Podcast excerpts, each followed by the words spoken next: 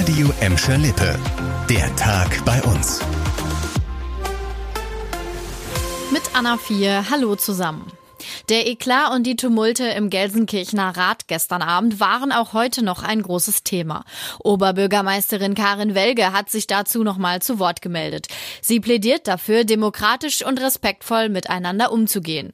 So ein Verhalten wie in der gestrigen Ratssitzung habe in einem demokratischen Diskurs nichts zu suchen und sei vollkommen inakzeptabel, so Welge. Die Stimmung in der gestrigen Ratssitzung war von Anfang an aufgeheizt. Es dauerte knapp anderthalb Stunden, bis die Tagesordnung beschlossen war. Beim Thema Rechtsextremismus kochten die Emotionen dann hoch. Als Oberbürgermeisterin Karin Welge die Gemüter beruhigen wollte und dafür die Sitzung unterbrach, kam es zum Eklat. Ein Ratsmitglied soll mehreren Teilnehmern zufolge Welge gesagt haben, sie habe doch nicht alle Tassen im Schrank. Daraufhin kam es zu Tumulten zwischen dem Ratsmitglied und mehreren Abgeordneten verschiedener Parteien. Aufgebrachte Abgeordnete mussten von ihren Kollegen zurückgehalten werden. Die Sitzung blieb eine Stunde unterbrochen. Ein Ratsmitglied wurde am Ende von der Sitzung ausgeschlossen. Im Gelsenkirchener Rat geht es regelmäßig unkollegial und aggressiv zu. Die Sitzungen dauern teilweise bis spät in die Nacht, weil immer wieder neue Anträge gestellt werden. Die großen Parteien im Rat wollen das jetzt ändern und die Geschäftsordnung anpassen. Damit soll zum Beispiel die Redezeit begrenzt werden und die Sitzungen sollen spätestens nach fünf Stunden vorbei sein. Nach dem gewaltsamen Tod eines 17-jährigen Ukrainers in Oberhausen hat die Polizei drei weitere Jugendliche festgenommen. Zwei davon aus Gelsenkirchen. Sie sind 14 und 15 Jahre alt.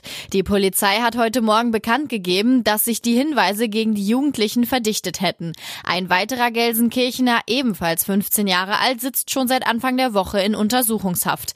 Gegen alle Verdächtigen wird wegen gemeinschaftlichen Mordes und gefährlicher Körperverletzung ermittelt. Sie sollen Samstag Samstagabend in einem Bus mit anderen Jugendlichen aneinandergeraten sein. Am Oberhausener Hauptbahnhof ist der Streit dann laut Polizei eskaliert. Ein 17-jähriger Ukrainer starb durch mehrere Messerstiche, drei weitere junge Leute überlebten schwer verletzt. Hinweise auf einen fremdenfeindlichen Hintergrund gebe es bis jetzt nicht, sagt die Polizei. Ab 18 Uhr erwartet die Autofahrer unter euch die nächste Einschränkung in Bottrop. Die B224 wird im Bereich der Horster Straße und der Prosperstraße in Richtung Essen komplett gesperrt. Eine Umleitung führt euch über das Essener Stadtgebiet. Laut Stadt muss dort unter einer Brücke der Deutschen Bahn die Fahrbahn gefräst werden, damit die Lkw da besser drunter durchkommen und mehr Luft nach oben haben.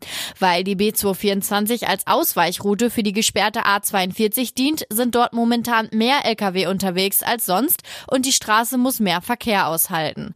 Auf der Gegenfahrbahn sind die Arbeiten laut Stadt schon geschehen. Aber keine Sorge, die Vollsperrung soll nur bis zum frühen Samstagmorgen gehen. Dem Tagesausflug über die B224 in Richtung Essen steht also nichts im Wege.